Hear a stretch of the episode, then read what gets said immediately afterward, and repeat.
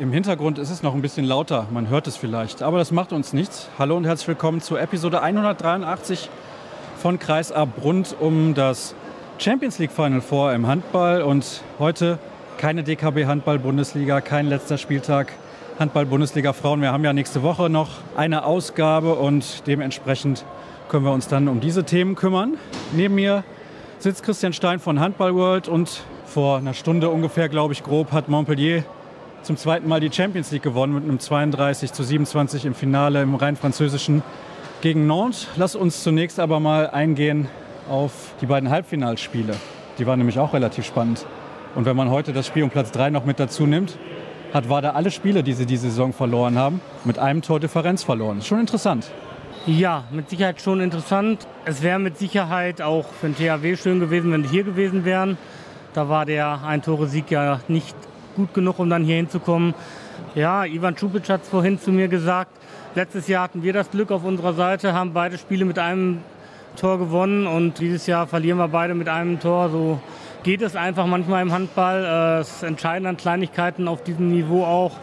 Vielleicht war bei WADA auch einfach dieser Druck zu groß, nochmal vor dem Auseinanderbrechen irgendwie was zu erreichen. Und ja, es waren schon interessante Spiele gestern.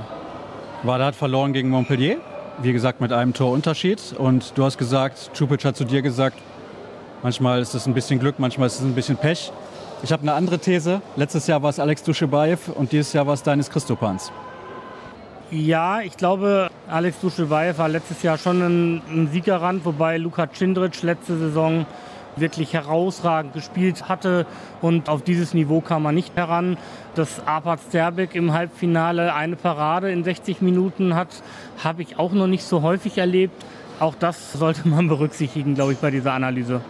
Und Milic, der Ersatztorhüter, der wiegt ungefähr so viel wie wir beide zusammen. Ja, ich glaube, er hat noch mal ein paar Kilo draufgelegt gegenüber dem Vorjahr. Also ja, deutlich, deutlich gewichtiger geworden.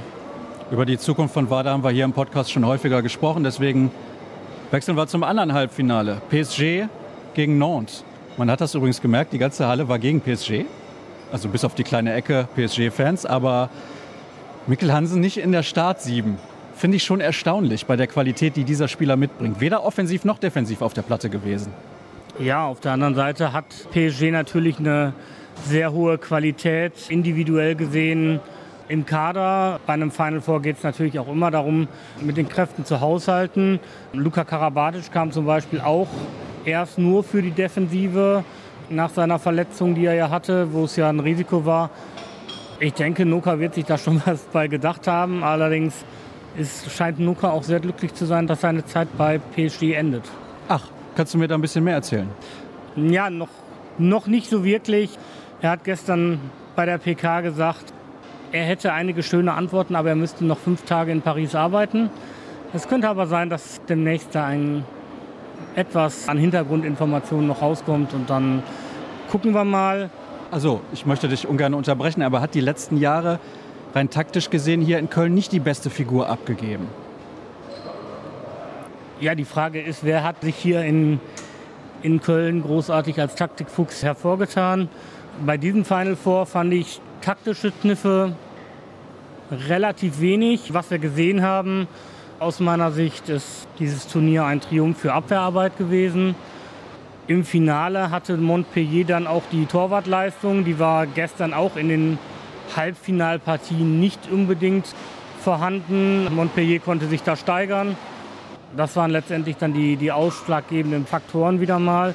Und ich bin begeistert von Melvin Richardson. In dem jungen Alter so eine Technik, so eine Abgezocktheit zu haben. Lass uns auf die Statistik heute gucken. Vier von vier oder vier von fünf. Und auch gestern, er hat sich die, die Würfe genau ausgesucht und genau geguckt, wo er, wo er hinwirft, wo der Torwart keine Chance hat. Also Hut ab, da wächst ein ganz, ganz großer Handballer heran, der das nächste Jahrzehnt prägen wird in zweiter Generation dann schon. Jackson Richardson, sein Vater, ich glaube, über 400 Länderspiele gemacht für die französische Handballnationalmannschaft. Einer der genialsten Spielmacher seiner Zeit und wahrscheinlich auch aller Zeiten. Und da hat er ja schon jemanden gehabt, wo er von lernen konnte in jungem Alter. Und deswegen sehe ich übrigens auch so Richardson mit einem sensationellen Finale auch mit sehr viel Auge schon in jungem Alter. Das ist natürlich sehr bemerkenswert. Ja, wir schwenken direkt zum Endspiel. Der Unterschied auch zu gestern, du hast eben die Torhüterleistung schon ein bisschen angesprochen. Dumoulin hat heute im Prinzip nichts zu fassen bekommen. Ich gucke gerade nochmal auf die Quote. 18 Prozent, sechs Paraden bei 33 Würfen. Das war gestern ganz anders. Gestern ganz anders war auch Nicolas Tonat am Kreis. Heute 0 von 3, gestern überragend gespielt. Haben sie heute kaum in Szene setzen können und er wirkte auch früh schon sehr platt. Ja, Nicolas Tonat, er hatte natürlich auch heute irgendwo das Pech an den Händen kleben. Die Sachen, die er dann werfen konnte. Die hat er nicht reingemacht. Da war Gerard zur Stelle. Er hat natürlich dann von den sieben Metern, die Nord dann insgesamt hatte, die fünf, hat er, glaube ich, vier oder so alleine rausgeholt. Muss man beim Kreisläufer auch immer berücksichtigen. Aber man hat auch gesehen, zwischenzeitlich musste dann mal Romaric Guillot da am Kreis offensiv auch aushelfen, um ihn einfach zu entlasten. Und ja, die drei Fehlwürfe hat er schon am Ende der ersten Halbzeit gehabt. Mir ist auch aufgefallen, weil du eben die Abwehrarbeit angesprochen hast. Nicolas Claire, der Spielmacher von Nantes, hat sich häufig auch festgelaufen. Ja, also gestern zum Beispiel war bei PSG, die haben auf diese sehr, sehr robuste Abwehr irgendwo gesetzt. Die haben körperlich, sag ich mal, sich diese Zeitstrafen redlich verdient, die sie auch bekommen haben. Nantes und Montpellier arbeiten da hinten schon relativ mit sauberen Mitteln. Das Finale war schon umkämpft allerdings weitestgehend doch auf einem sehr, sehr fairen Niveau und ja, das macht Spaß zu sehen. Ich habe eben in der Mixzone Witkau Titschnik gefragt, beziehungsweise habe die These aufgestellt, besser gesagt. Der schönste Handball Europas hat die Champions League gewonnen. Was sagst du dazu? Streng genommen fand ich Nantes ein bisschen schöner. Ah, vielleicht auch ein bisschen sympathischer, hm? Ja, mag sein. Also Rock Filio aus früher mal in Balingen gewesen. Ein sehr sympathischer Spieler, Dominik Klein natürlich auch. Nicolas Portner bei Montpellier, aber auch ein sehr, sehr sympathischer Zeitgenosse. Von daher sind Kleinigkeiten, die dann bei mir vielleicht für Nantes das Pendel haben ausschlagen lassen. Und ich war einfach fasziniert, wie da in dieser Deckung gegen Paris verteidigt wurde und wie sauber das Ganze vonstatten ging. Von daher, das hat mich richtig begeistert und natürlich auch die Blaskapelle. Die Blaskapelle, sensationell. Was sagst du denn zur Stimmung generell? Stimmung generell war, denke ich mal, ganz gut. Nantes hat das gut gemacht. Ich würde übrigens sagen, die Stimmung war nicht gegen PSG, sondern für Nantes. Da haben auch Rockfelio und Dominik Klein und ich glaube auch Nicolas Claire ganze Arbeit auch rein investiert, um diese Masse für sich zu bewegen. Das hat gegen PSG sehr, sehr gut funktioniert. Da kam der Spielstand aber ihnen natürlich auch entgegen. Das hat in der ersten Halbzeit im Finale auch noch gut funktioniert, bis dann irgendwann Montpellier ins Laufen kam. Und dann, ja, als dann auf einmal diese Phase kam bei 24, 24 auf 24, 28, da war selbst der ganze violette Fanblock in Schockstarre. Also vielleicht hätte da gerade in dem Moment noch mal so eine Reaktion kommen müssen oder so. Und die blieb dann in dem Moment leider aus. Ich habe mir überlegt, französische Mannschaften anzugucken, macht extrem viel Spaß. Trotzdem wünsche ich mir für das nächste Jahr wieder ein bisschen mehr Internationalität. Kannst du dich damit einverstanden erklären? Internationalität unterschreibe ich. Ob es zwangsweise eine deutsche Mannschaft sein muss, nicht unbedingt. Ich glaube, das tut der ganzen Sache auch keinen Abbruch, wenn hier die Rhein-Neckar-Löwen oder Flensburg nicht am Ende mit dabei sein sollten. Eine Wildcard soll es ja wahrscheinlich nicht geben dieses Jahr für die Bundesliga, nach den Querelen, die man so hatte. Und ja, von daher, ich bin aber mal gespannt. Also die Champions League-Vereine sind in Umbruch. Also Vardar Skopje werden wir, glaube ich, nächstes Jahr nicht wiedersehen. Westprem wird sein Gesicht verändern, Saget wird sein Gesicht verändern, Kielce kriegt Luka Cindric. Da ist einiges in Bewegung und ich bin dann gespannt, wen wir sehen werden. Ich glaube, im Vorfeld der Saison hat man gesagt, so, es gibt acht Vereine, die das Ganze erreichen können. Am Ende standen Skian und Nantes und Montpellier der eine knapp davor, zwei waren hier. Im Endeffekt können es vielleicht sogar 16 Vereine hier am Ende die Endrunde erreichen. Und das ist für den europäischen Handball, denke ich, ganz gut. In unserem Sinne, finde ich. Also es ist immer interessant und spannend und wer hätte vor der Saison gedacht, dass Montpellier hier im Finale gegen Nantes spielt? Wahrscheinlich absolut niemand. Ja, dann wäre es das mehr oder weniger gewesen. Ich möchte noch darauf hinweisen, was es gleich in der Sendung noch zu hören gibt und dass wir natürlich nächste Woche auch darüber sprechen, warum eventuell die Rhein-Neckar-Löwen am Ende der Saison den Meistertitel in der DKB Handball-Bundesliga verspielt haben. Und Christian, sag dir recht herzlichen Dank. Jetzt gibt es dann noch ein paar Stimmen aus der Mixzone. Ich habe gesprochen mit dem als eben schon sehr sympathisch bezeichneten Nicola Portner, Schweizer, also spricht fließend Deutsch, war überhaupt gar kein Problem. Kennen wahrscheinlich die wenigsten, aber ich kann auch sagen, ein paar nette Aussagen von ihm sind mit dabei. Ich habe gesprochen mit Witkau Titschnik und mit Uwe Gensheimer und im Interview der Woche gibt es noch den Generalsekretär der EHF, Martin Hausleitner. Wir machen die erste kurze Pause in der heutigen Ausgabe und dann, wie gesagt, gleich die Stimmen aus der Mixzone.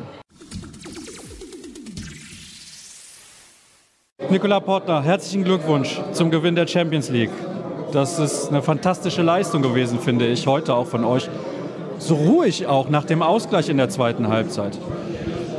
Ja, wir arbeiten daran schon zwei Jahre. Ich meine, es gab einen, äh, einen Umbruch anfangs 2016. Wir waren acht neue Spieler oder so. Und äh, letztes Jahr hatten wir wirklich äh, nicht so viel Glück, haben äh, sieben Spiele mit einem Tor verloren. Liga, Champions League, Cup, alles. Und äh, sogar den Cup-Finale gegen, gegen Nantes, ich meine, verloren. Und ja, ich, äh, ich, es ist schwierig, etwas zu sagen. Ich bin unglaublich äh, stolz auf die Mannschaft und stolz, Teil dieses Teams zu sein. Du bist so ruhig, was ist denn mit dir los? Du bist gerade Champions League-Sieger geworden. Ja, ich, ich muss es noch realisieren. Äh, ich, äh, ich probiere mich ein bisschen zusammenzufassen. Es ist unglaublich und äh, sogar als erster Schweizer das noch zu erreichen, es ist etwas, das mir keiner keine nehmen kann und unglaublich. Die Emotionen waren extrem groß. Ich meine, am Dienstag, letzten Dienstag haben wir die Liga verloren und dass wir uns so zurückgekämpft haben, ist, äh, bin stolz, wirklich unglaublich. Ich finde, das ist auch ein verdienter Sieg, gestern und heute, wenn man beide Spiele zusammennimmt. Siehst du das auch so? ja, ja. Wir haben beide Spiele das ganze Spiel geführt, mehr oder weniger. Äh, Nantes heute wie war da äh, gestern zurückgekommen, aber wir wussten eben, wir haben unser, unser, unser Konzept, unser Spiel. Es ist kein Zufall, dass wir im Finale, äh, dass wir bis zum Finale gekommen sind. Und äh, ja, wir haben das Ding einfach durchgezogen und äh, mit ein paar Fehlern von den Spielern von Nantes, mit ja, ein paar verlorene Bälle, zwei, drei Gegenstöße und das war's. Ja. Das äh, war äh, bis äh, Minute 53 eine ganz enge Kiste. Ja. Was kann das bringen, vielleicht auch für den Handball in der Schweiz? Ja, ich hoffe, ein bisschen Werbung wäre nicht schlecht. Nein, schon äh, mit Andy, was er macht, ist äh, unglaublich und wir sind alle stolz, dass wir so einen Spieler haben. Ja, jetzt äh, probieren wir. Ich hoffe, dass ich nicht äh, der Einzige sein werde, ich hoffe, dass mehr junge Schweizer Spieler sich äh, den Schritt äh, ins Ausland einfach, dass sie den Schritt machen. Und ja, ich hoffe, dass, dass die Zukunft einfach besser wird. Ja, man sieht ja an dir und Andi, wenn man im Ausland spielt, kann man sehr, sehr erfolgreich Handball spielen. Eine Frage muss ich natürlich noch stellen, weil du hast gerade gesagt, ihr habt letzte Woche die Meisterschaft verloren in Frankreich. Ist das jetzt, entschuldige, wenn ich das so sage, scheißegal? Ja, es ist nicht egal, weil äh, das, das bleibt. Ich meine, das bleibt. Aber wer weiß, hätten wir die Meisterschaft nicht verloren. Wir wussten äh, vielleicht nicht, äh, wie wir wie wäre es hier gewesen. Ich meine, wenn du, äh, wir wussten, es war unsere letzte Chance, irgendetwas zu gewinnen. Und ich meine, das, ganze Jahr spielen wir meiner Meinung nach den besten Handball in Frankreich. Und dass wir äh, dafür nicht belohnt werden, äh, wäre schade gewesen. Und, äh, aber ich glaube, dass wir daran einfach, es war in unseren Köpfen einfach die, die Niederlage und diese Atmosphäre am Dienstagabend und das wollten wir einfach nicht, dass es nicht wieder passiert. Heute habt ihr euch belohnt. Nochmal herzlichen Glückwunsch und vielen Dank. Ja, Witkau Titschnik, herzlichen Glückwunsch zum Gewinn der Champions League. Elf Jahre hat es gedauert, bis ja. du nochmal diese Trophäe in die Höhe strecken konntest. Vielleicht nicht ganz so schön wie früher, aber trotzdem, ich denke, die Freude ist unglaublich groß bei dir. Ja, es ist unglaublich, echt. Es gibt keine Worte, was haben wir äh, diesen Wochenende gemacht. Wir haben schlecht angefangen diese Woche. Wir haben unsere Meisterschaft verloren am Dienstag. Und dann haben wir hierher gekommen. Das war alles super, super Organisation und äh, alles war über diese Final Four. Wir haben gute Laune gehabt.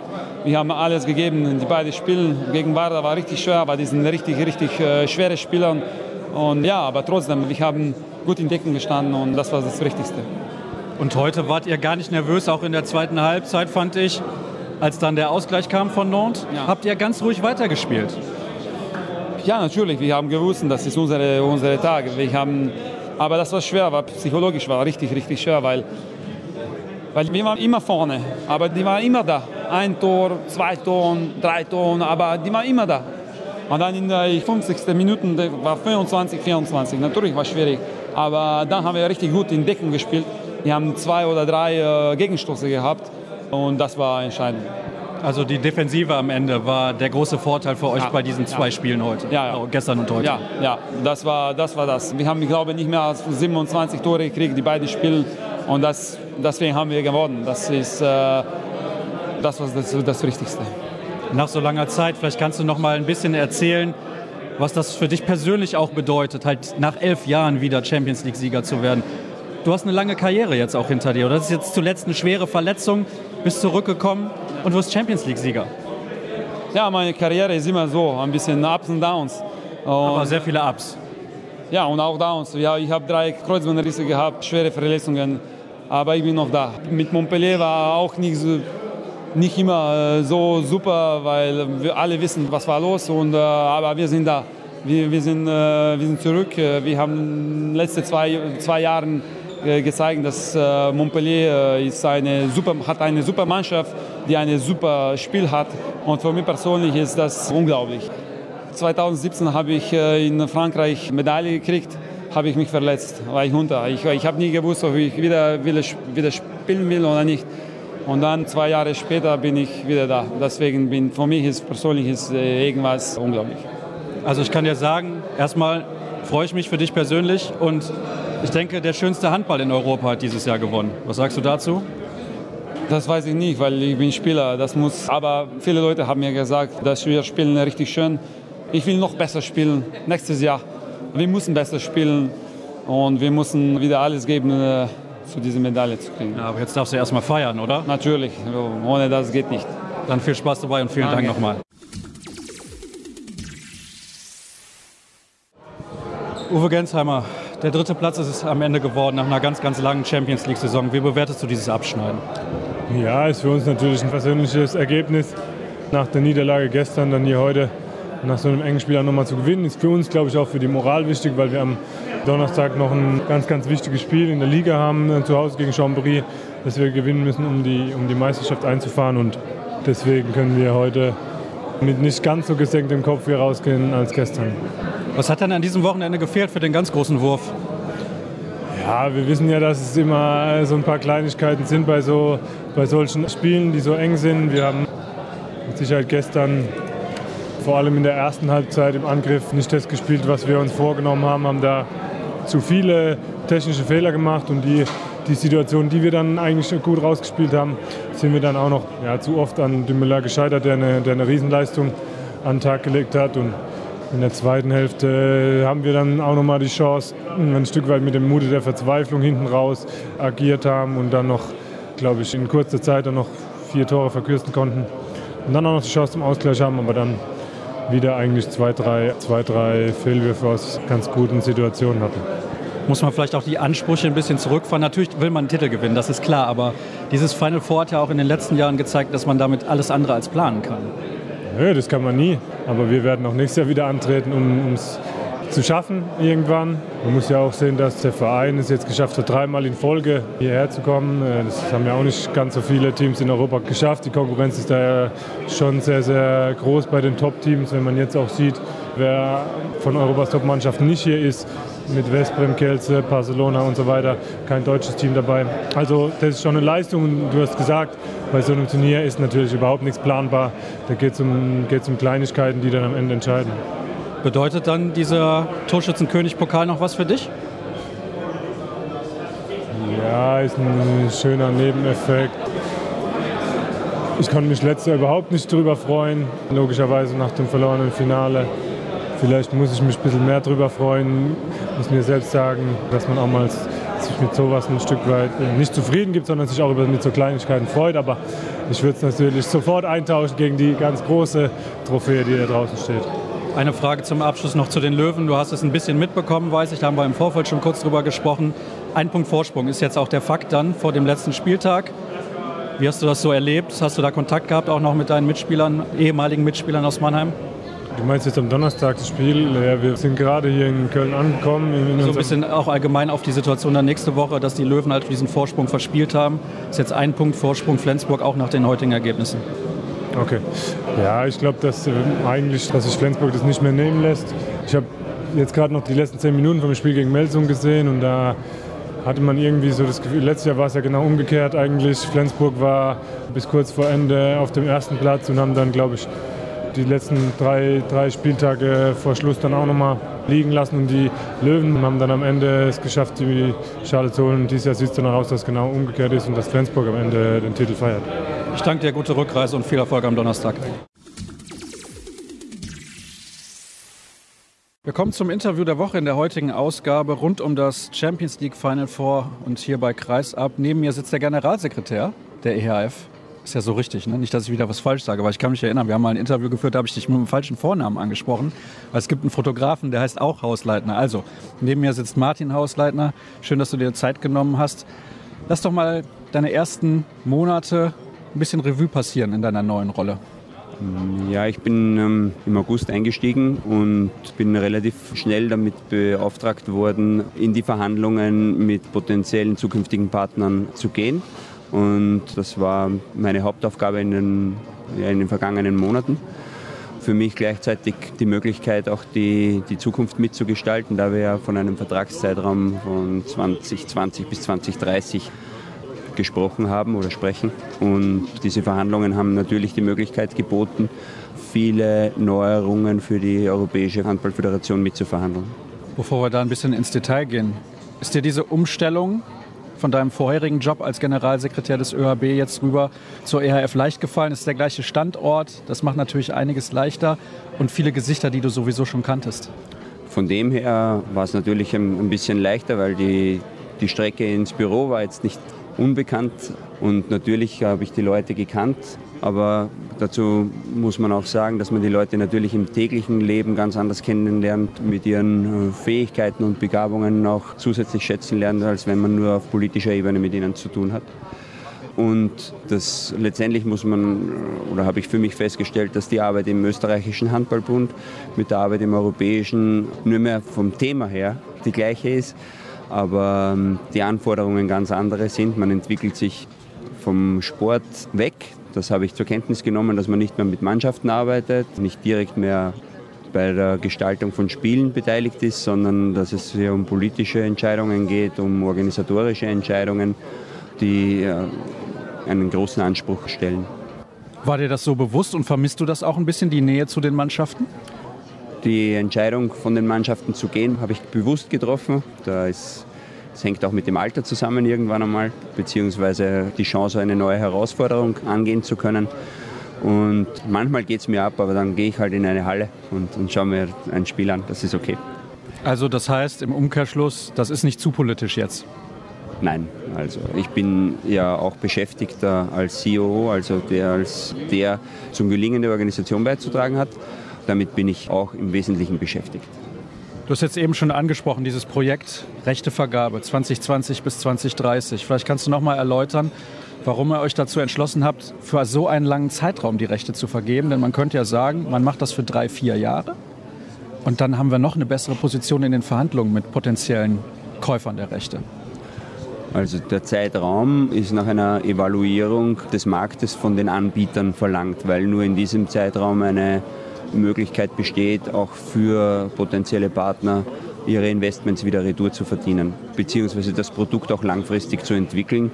Äh, wenn wir denken, wie sich digitale Medien entwickeln, bis eine Plattform etabliert ist, bis sie angenommen ist, bis sie vermarktbar ist, wäre ein Zeitraum von drei Jahren viel zu kurz, um hier dann auch entsprechenden Gewinn machen zu können. Und insofern hat der Markt eben nach einem langen Zeitraum gefragt. Er hat auch nach einem Ganzjahresprodukt gefragt und diesen Anforderungen sind wir im Angebot eben nachgekommen. Habt ihr dabei irgendwie ein Risiko gesehen? War euch das vielleicht zu lang zu Beginn, als ihr in diese Verhandlungen gegangen seid, diese zehn Jahre? Also nach wie vor.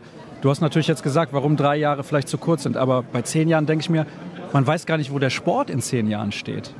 Das war auch die große Herausforderung, Allfälligkeiten eben über diese zehn Jahre zu bedenken Und ob das gelingt, wird man dann in 2030 beurteilen.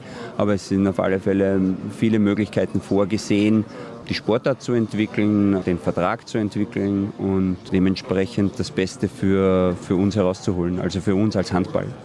Was ist der größte Vorteil, den dieser neue Vertrag deiner Meinung nach mit sich bringen wird, wenn ihr den bald, das munkelt man zumindest, dann irgendwann auch mal veröffentlichen werdet? Ja, ich denke, dass der Vertrag die Möglichkeit bietet, Handball auf ein ganz neues Niveau zu, zu bringen, dass ganz neue Konsumentenschichten angesprochen werden und dass Handball dadurch eine viel, viel größere Fangemeinde kreieren kann durch das Bedienen der neuen Medien, durch Cross-Media-Marketing. Und das ist ja das Ziel, Handball deutlich näher an die ganz, ganz großen Player heranzubringen. Das ist eine große Aufgabe. Vor allem gibt es ja Märkte, die sehr groß sind, die aber mit Handball bislang nichts zu tun haben. Ich denke da vor allem an Großbritannien, ich denke an Italien beispielsweise auch. Das sind Märkte, da existiert der Handball eigentlich nicht. Was kann die ERF tun, damit Handball dort größer wird? Und ist dieser Vertrag da eine Hilfe? Also egal, ob der Vertrag in welcher Form abgeschlossen ist, es ist Aufgabe der Europäischen Handballföderation, Märkte zu erschließen. Und es gibt in der Vergangenheit Beispiele, wie Handballmärkte gewachsen sind. Zum einen kennen wir das Beispiel aus Dänemark, Frauenhandball, die eine, eine Situation genützt haben, in das öffentlich-rechtliche Fernsehen zu kommen, als Fußball rechte Situationen nicht genützt hat. Also es spielen Medien eine ganz wesentliche Rolle, einen Sportart zu etablieren. Es spielt die Leistungsfähigkeit einer Sportart eine ganz große Rolle. Kann sich ein Handball zum Beispiel in einem Land für große Ereignisse qualifizieren, dann wird es im Land größere Aufmerksamkeit bekommen. Warum kann sie sich qualifizieren? Weil qualitativ gute Arbeit geleistet wird. Und es hängt natürlich damit zusammen, ob die Sportart in einem Land Breite erzielen kann. Und in allen Bereichen haben wir Maßnahmen gesetzt oder sind bereit, Maßnahmen zu setzen. Allein durch die Erweiterung der Europameisterschaft auf 24 Teilnehmer denke ich, ist so ein Schritt gelungen, zum einen Märkte wieder hereinzuholen. Wenn Polen momentan die Qualifikation nicht geschafft hat, dann gibt uns das erweiterte Teilnehmerfeld hoffentlich die Möglichkeit, diesen großen Markt wieder zu bedienen. Und auf der anderen Seite ist es für Nationen, die wie Italien zum Beispiel sicher ein Anreiz, wieder mehr zu investieren, um möglicherweise dieses Ziel dann zu erreichen. Wo vorher keine Hoffnung oder keine Chance bestanden hat, gibt es mit 24 Teilnehmern sicher die Möglichkeit, jetzt auch für kleinere Nationen Ambitionen zu setzen. Ich weiß jetzt nicht, ob du völlig bewusst nur Italien gesagt hast und nicht Großbritannien. Das wäre natürlich ein Traum, so einen Markt zu erschließen. Ja klar, also Großbritannien mit all seinen Schwierigkeiten ist ein großes Ziel. Da gibt es auch gemeinsame Anstrengungen mit dem Internationalen Handballverband. Der Weg dorthin ist ganz sicher noch ein, ein, ein weiter. Man hat ein zartes Pflänzchen im Rahmen der Olympischen Spiele 2012 setzen können. Entschuldige, wenn ich dich da unterbreche, aber das Pflänzchen ist nicht wirklich gewachsen, oder? Man muss es fleißig gießen. Und Großbritannien kennt jetzt natürlich alle Schwierigkeiten kennengelernt, die auf dem Weg zum professionellen Handball zu bewältigen sind. Und ja, es gilt eine nach der anderen abzubauen.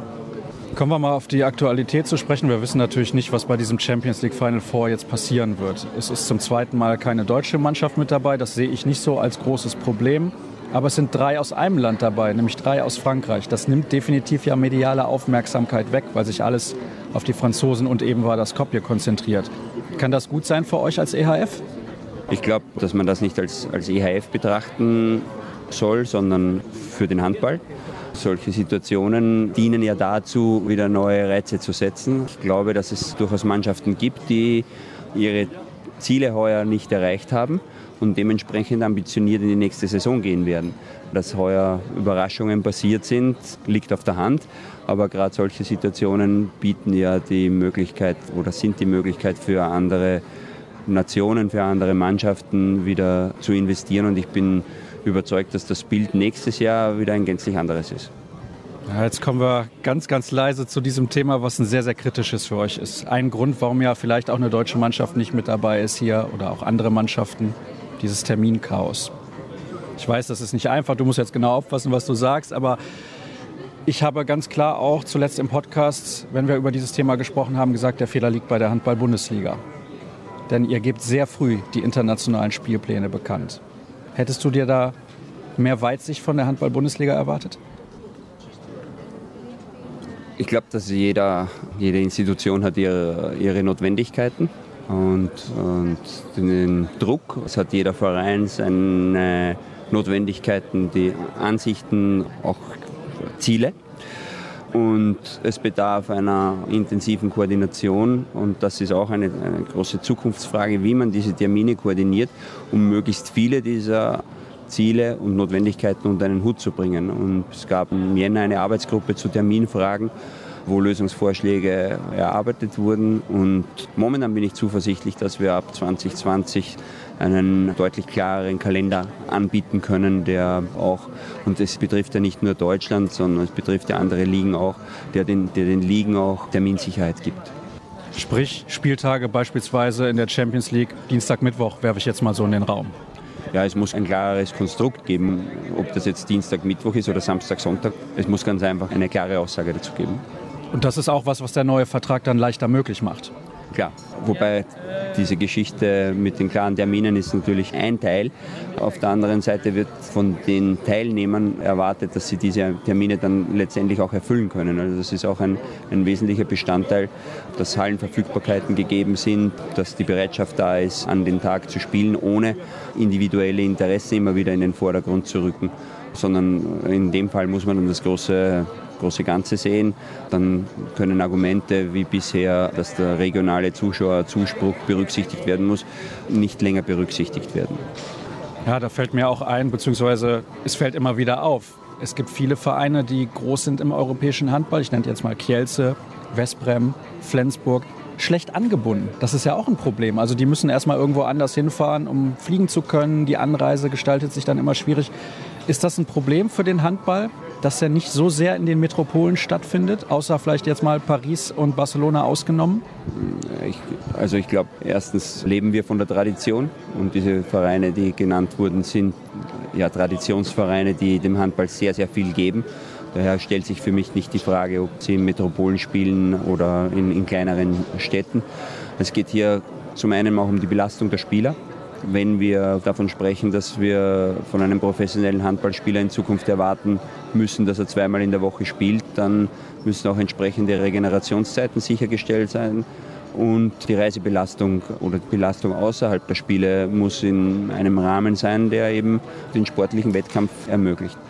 Und da ist das gesamte Umfeld des Handballs gefordert, den nächsten Schritt zu gehen und es anderen Sportarten gleich zu machen, die Möglichkeiten für die Spieler zu schaffen, Reisezeiten zum Beispiel eben zu reduzieren. Das ist ein großes Thema. Ich weiß nicht, ob du das mitbekommen hast. Ich glaube, ich sage jetzt zum zehnten Mal hier im Podcast, Andi Schmid hat einen sehr, sehr interessanten Artikel geschrieben. Das ist ein Spieler, der bei jedem Januar Pause hat, weil er sich mit der Nationalmannschaft nicht für die großen Turniere qualifiziert. Trotzdem hat er gesagt, es wäre schön, im Sommer eine längere Pause zu haben. Gibt es nicht die Möglichkeit, also bei der Weltmeisterschaft gibt es die Playoffs in zwei Spiele, dass ihr an diesem Modus noch was dreht, was die Qualifikation für die Europameisterschaft angeht?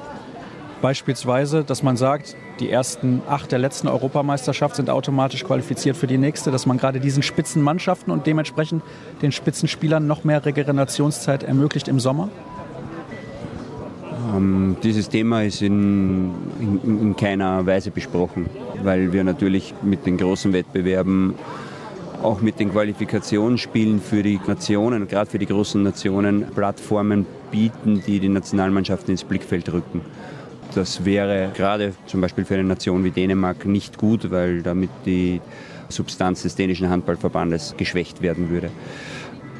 Ich denke, dass zum Beispiel eine klare Urlaubszeit für die Spieler bei weitem helfen kann. Auch einmal Klarheit zu schaffen und sagen, okay, eine, eine Liga endet zu einem gewissen Tag oder Ligen enden zu einem gewissen Tag. Es gibt eine garantierte Urlaubszeit, Vorbereitung darf nicht früher beginnen. Momentan wird über ganz Europa wird sehr individuell gestaltet und das resultiert dann eben auch darin, dass Spieler andere Ziele suchen als die stärkste Liga oder die belastendste Liga. Und man muss in dem Bereich sicher gemeinsam arbeiten und die Zusammenarbeit der Ligen suchen, die Spielerinteressen berücksichtigen, aber natürlich aber auch der Institutionen, die den Betrieb bezahlen, um die wirtschaftlichen Möglichkeiten nicht zu sehr einzuschränken. Zu Beginn unseres Gesprächs, und dann kommen wir auch langsam zum Ende, hast du mir gesagt, das war eine große Herausforderung für dich am Anfang, dieser neue Vertrag, das in die Wege zu leiten und so weiter. Was ist denn die größte Herausforderung danach für den Handball? Insgesamt in den nächsten Jahren, wenn wir da dieses Thema TV und Vermarktungsvertrag mal beiseite schieben? Ich glaube, dass die Anforderungen neue werden. Ähm, es wird stark in Richtung Professionalisierung gehen. Und das bedeutet, dass viel verlangt wird von jedem Einzelnen, vom Club, vom Spieler, äh, von den Institutionen, von, von den Föderationen. Und hier wird man sich teilweise an ganz neue Niveaus gewöhnen müssen. Was glaubst du übrigens, wie lange das dauern wird, diese Professionalisierung? Hat der Handball da Druck? Ja, ganz sicher. Also das ist ein sehr enges Feld, ein Feld voller Wettkampf, wo viele Sportarten in den gleichen Markt drängen und viele haben Ideen und haben Mittel und Möglichkeiten. Und da ist Tempo gefragt und da ist Zuverlässigkeit gefragt. Und das wird kein, kein langer Prozess mit einer Gewöhnungsphase werden, sondern äh, hier wird man von der ersten Saison an gefordert sein. Aber du bist relativ zuversichtlich, dass das funktionieren wird in dem Maße, wie ihr euch das vorstellt. Wir werden alles daran setzen. Also es wird viel Arbeit sein für alle Beteiligten, aber dazu sind wir ja da. Dann hoffen wir, dass das auch so funktioniert. Ich danke dir recht herzlich, dass du dir so viel Zeit genommen hast hier beim Media Call, beim Champions League Final Four, denn es gibt hier einiges zu tun. Und dann sage ich erstmal danke, dass ihr auch mit dabei gewesen seid. Alle weiteren Informationen gibt es bei facebook.com slash kreisab, bei twitter at kreisab.de sowie bei Instagram unter dem Hashtag kreisab. Das soll es gewesen sein für diese Woche. Nächste Woche hören wir uns dann nochmal wieder. Bis dann.